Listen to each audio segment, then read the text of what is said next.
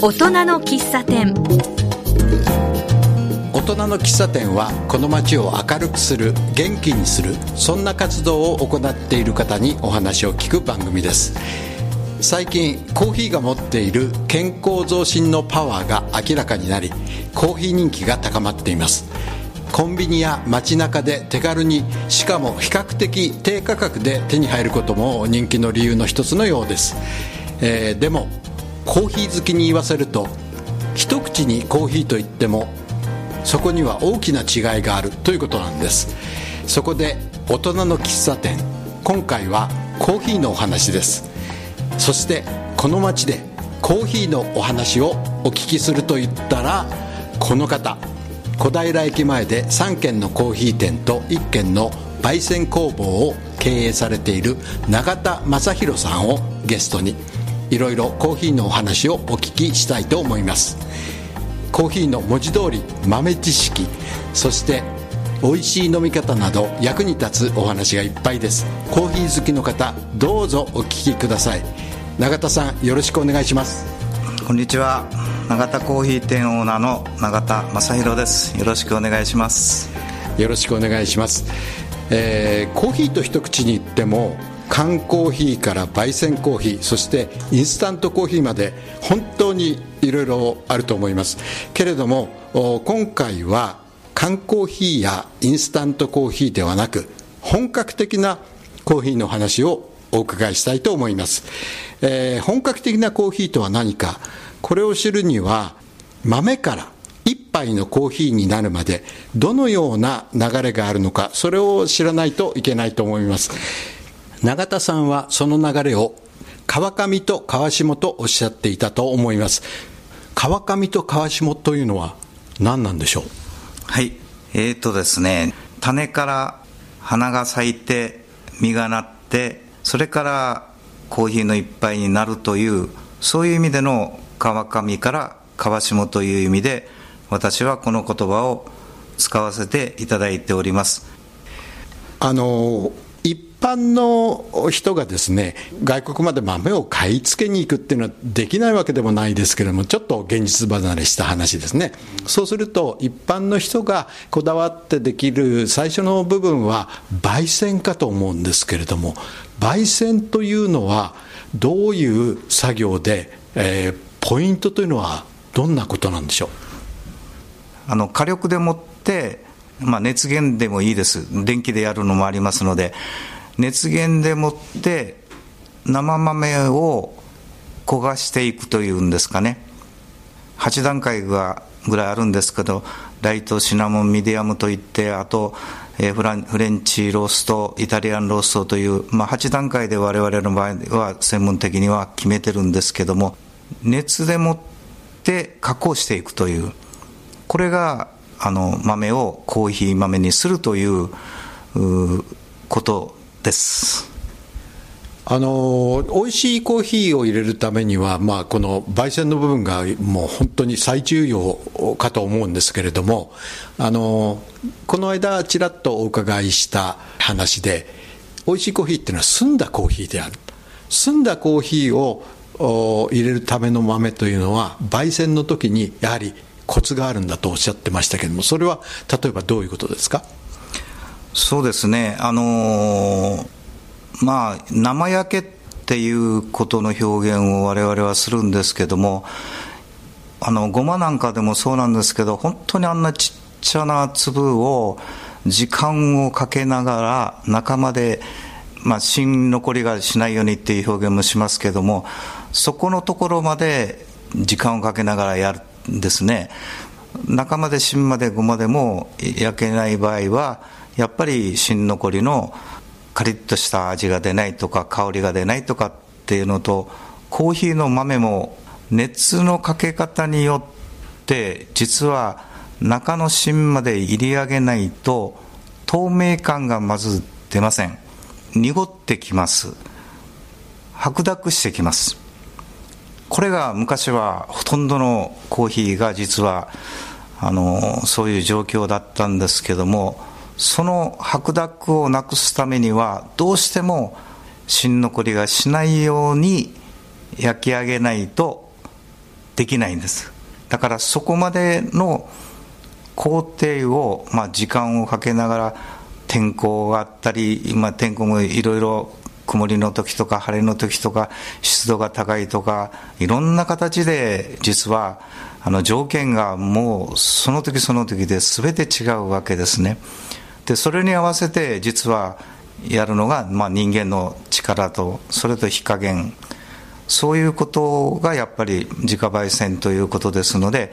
まず芯残りがないような焼き方をやって透明感のあるものがあってで一番分かりやすいのが、まあ、グラスに入れてあの光でかざしていただくと素敵な茜色のコーヒー本来の味が実は出てきますので芯が残ってるとその濁りになってすっきりしたのができないっていうのと、えー、喉越しが悪い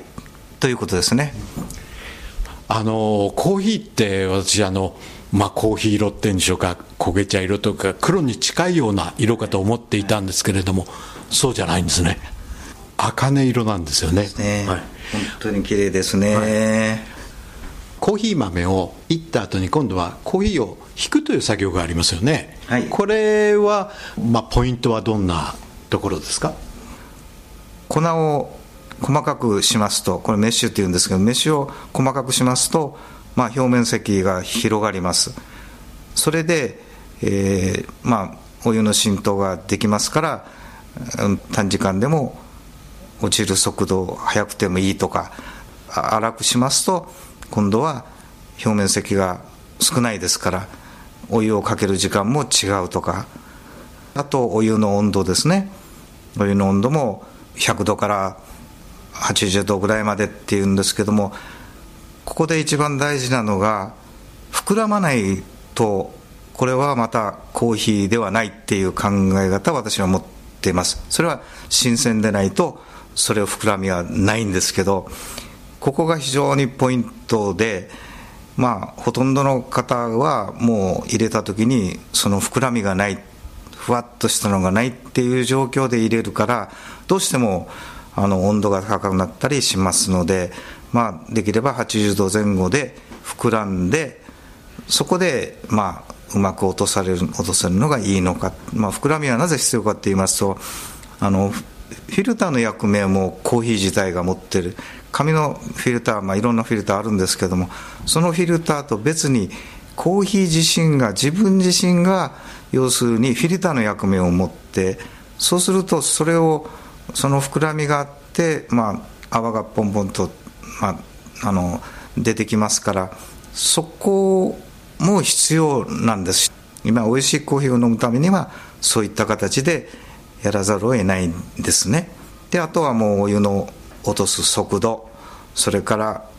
仕上がった量からまた最終的には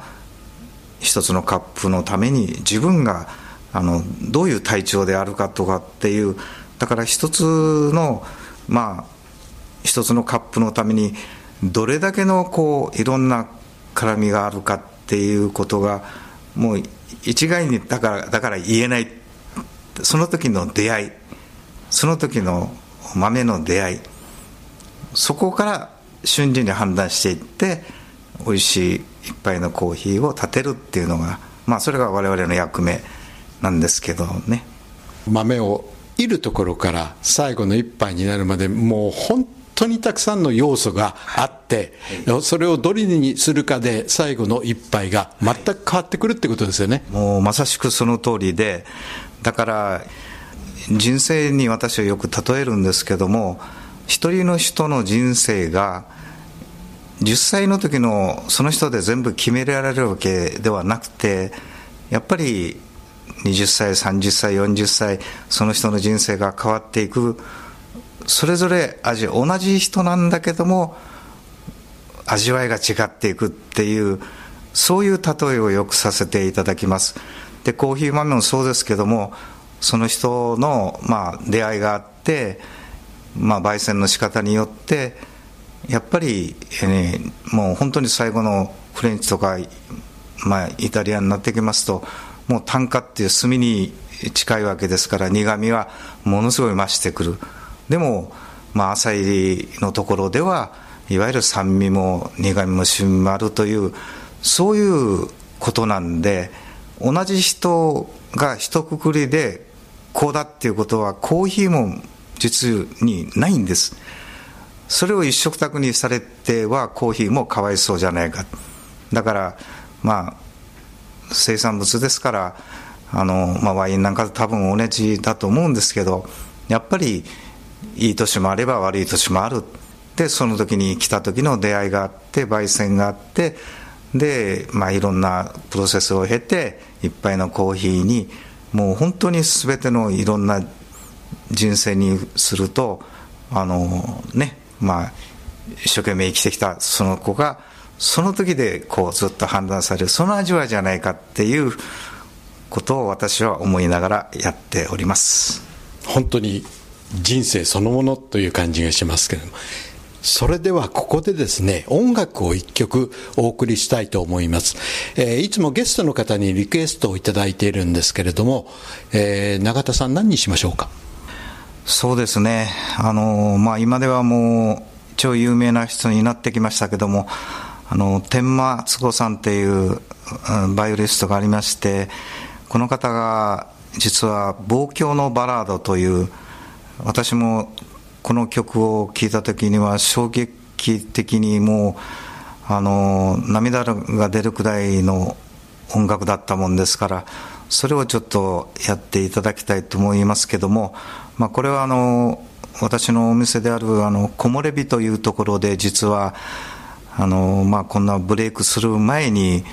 えー、本当に皆さんの前でストラディバリウスのバイオリンで演奏していただきました。もう本当に私にとっては、まあ、一生の思い出になるあの音楽でしてそういう思い出の曲でございます。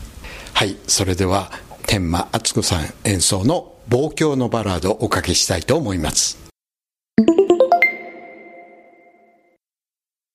大人の喫茶店今回は小平駅前でコーヒー店を経営されている永田正宏さんにコーヒーのお話を伺っています。えー、永田さんがコーヒーにハマったというか、コーヒーにここまで真剣に取り組むようになったきっかけっていうのは何かあるんですか？まあ、私が美味しいコーヒーを飲みたい。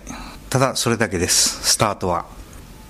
えー、生クリームたくさん入れなきゃなんない、牛乳をたくさん入れなきゃなんない。そうしないと飲めない。だから要するにコーヒー単品で勝負する。コーヒー単品の美味しさを求めたい。自分のコーヒーっていうのを求め始めたのかなっていう気がいたしております。結局それは入れないと飲めないコーヒーしか出回ってなかったのではないかという結論は今のところはあります。じゃあ自分で味を作り出さなきゃならないんです。人に委ねては自分の味はできませんので自分でバイソンをやってみる。こういう世界からのめり込んでいるということでございます。こちらのお店最初にオープンしたのは1966年ぐらいですか？そうですね。1店舗目はそういうスタートですね。そうするとあのそれ以前に当然あの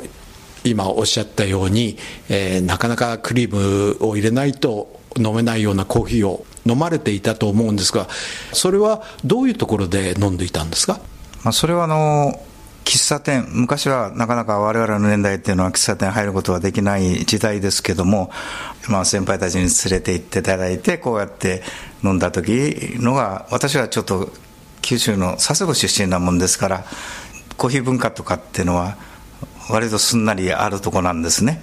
米軍基地があったりいろんなのがあります。もう佐世保バーガーなんかも特にそうなんですけども。やっぱりそういう環境でとりあえず育ってますので、まあ、そういったとこ行った時に飲んだからその時はもうコーヒーが飲めること自体が嬉しい時代ですから、まあ、とにかく、まあ、コーヒーはお砂糖いっぱい入れてクリーム入れてっていうそこぐらいがそれはスタートですそこで。でそれから美味しいコーヒーに飲みたいっていうことになるともうこれは随分後になってきますので喫茶店やってても新鮮なコーヒー生鮮食料品としての考え方からすると今日焼いたのをまあ本当に今日お店に持ってきて出すというこの新しいものっていうことにやっぱり今回はあのお話の中ではそういう言い方しかできないんですけども要するに美味しいコーヒーを自分が飲みたい。原点といえばこういうことでよろしいでしょうか。いやそれに勝る原点はないですね。自分で美味しいものを飲みたい食べたいだから作ってみるっていうのはまさに本当の原点ですよね。はい。もう本当私が目指したのはまあそれまで飲んでたのがやっぱりどうしてもいっぱい飲んだらもういいやっていうで苦い渋みもういろんな雑味がいっぱいあって本当にいいやってどうしても飲みたい時にはまあクリーム入れたりなんかしますからやっぱりそうじゃないんじゃないか。せっかくコーヒーがこの世に出てきてね本当に美味しいものもって全てのあらゆる味を持ってるわけですよ。それを一生懸命出してあげて自分の技術で出してあげてやっぱり何にも入れない。もう素で勝負するというここがあのまた一つの原点でそうすると何倍でも飲めるんじゃないかっていうことになったんです現実に。まあ今だったら何杯飲んでもやっぱり喉越しもいいですしやっぱり、まあ、さっきお話ししましたあの透明感クリアな面それもありますから。まあ私が美味しければいいと。すみません。それだけじゃないんですけども、はい、はい、それが原点の原点ということになればそういうことでございます、はい、で、えー、そういう美味しいコーヒーを追求するために例えばコーヒーを焙煎するお釜ですとかこういうのを導入されてますよね。はい。これはもう特注でして直下式を当然私のところはやっております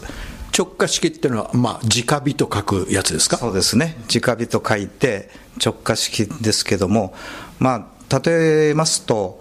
まあ、焼き鳥で言いますと炭火を直で、まあ、油が落ちたりなんかしながらその上で焼いていくっていうまあ、同じではないかもしれませんけども、まあ、例えとすれば私はそういう言い方をしてるんです、まあ、味わいがも全然違いますので。で結局あの熱風式とか半熱風っていうのは火自体が要するに豆には当たらない。だから、まあ、その方が割と焼きやすい面もあるんですけどもそうじゃなくてやはり直に豆に当たってその味わいをができるんじゃないかっていう、まあ、私はその直火っていうのの魅力をそこに持ってきたわけです。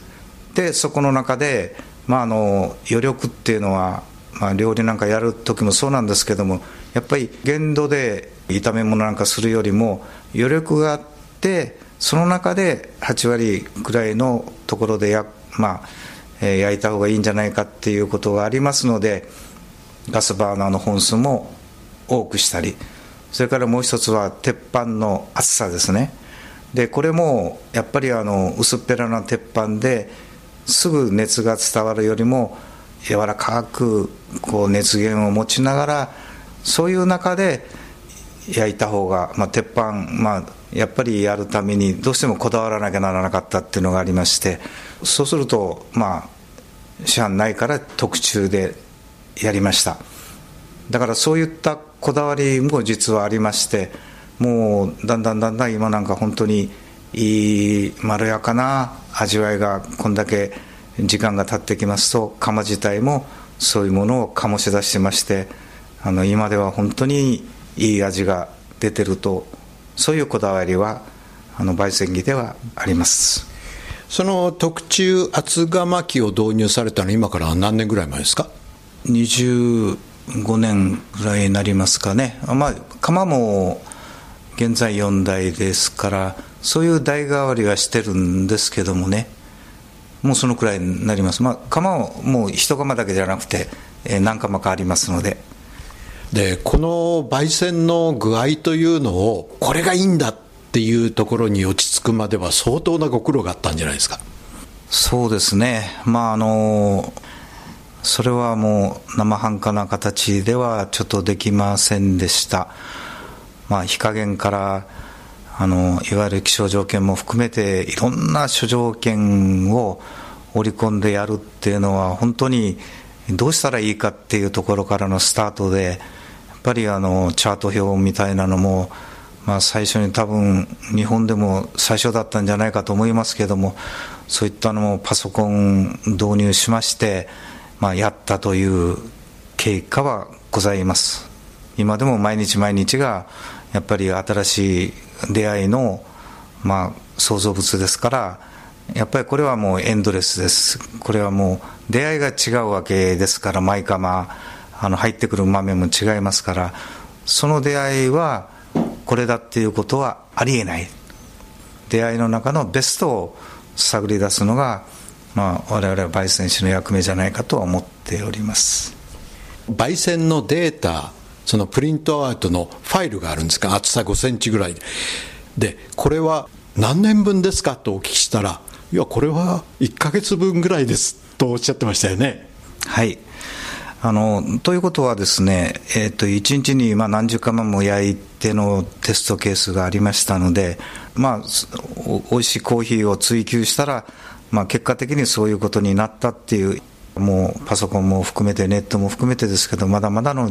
時代でしたのでそういう時にやっぱりやり始めたっていうことなんですね。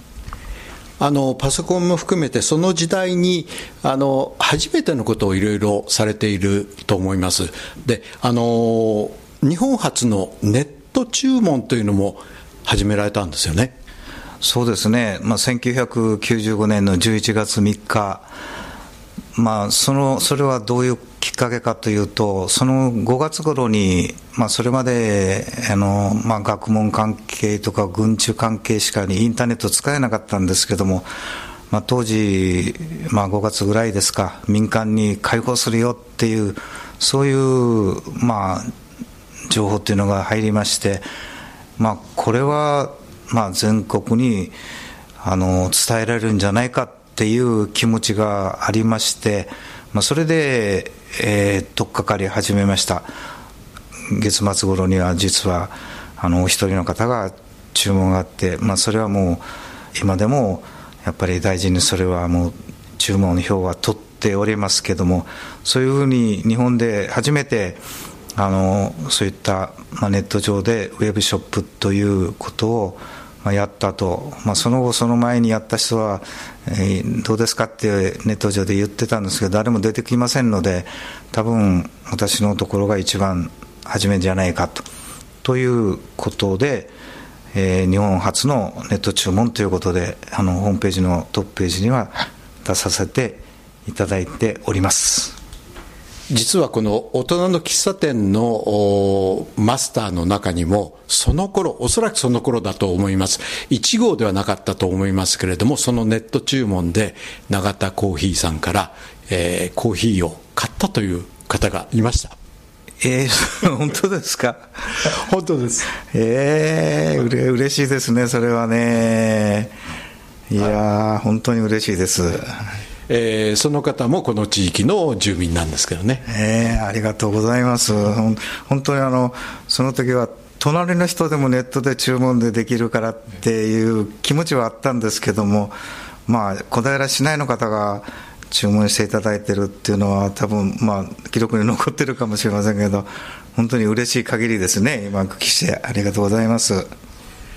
えー、このお店、今後はどんなお店になっていくんでしょうか？あるいはしたいんでしょうか？コーヒーのために時空間があるという考え方なんですね。コーヒー一杯のために一生懸命頑張ってハードがあったりスタッフのお客さんとの接待があったりそういうものが混ざり合っていくわけですからやっぱりまあ地味ですけどももう本当に毎日毎日今後もこの継続が一番大きな役目ではないのかなと思っております、えー、それでは最後にあのお店の場所と営業時間ですとか定休日などをお伺いしたいんですけれども、まあ、お店があの3店舗ありますので一番のそのまずは旗艦店というんでしょうか。こちらからお伺いしましょうか。はい、えっと、永田コーヒー店があの小平駅南口おりまして右側のグリーンプラザベルというところの、まあ、2階で、まあ、営業時間が10時から8時までやっております。次にあのコーヒーの香りというのがルネセブン街ルネ小平の通りになるんですけどもそこが、え、10時から10時。で水曜日が今定休日にさせていただいております。でポエム店が今度みなあの南口降りて左側の方になります。声優の横のショッピングセンター。この2階で朝の9時から夜の9時まで営業をしておりますのでなおポエム店は禁煙店になっております。えっ、とそれぞれのあの定休日をもう一度お伺いできますか？定休日はコーヒーの香りだけが水曜日であとは年中無休でやっております。美味しいコーヒーというのはこういうものかというのを経験していただきたいと思います。ちょっと目から鱗が落ちるような気がします。私もあのコーヒーの色にびっくりしました。えー、永田さん今日はいろいろお話ありがとうございました。本当にありがとうございました。マスターは私橋爪徹でした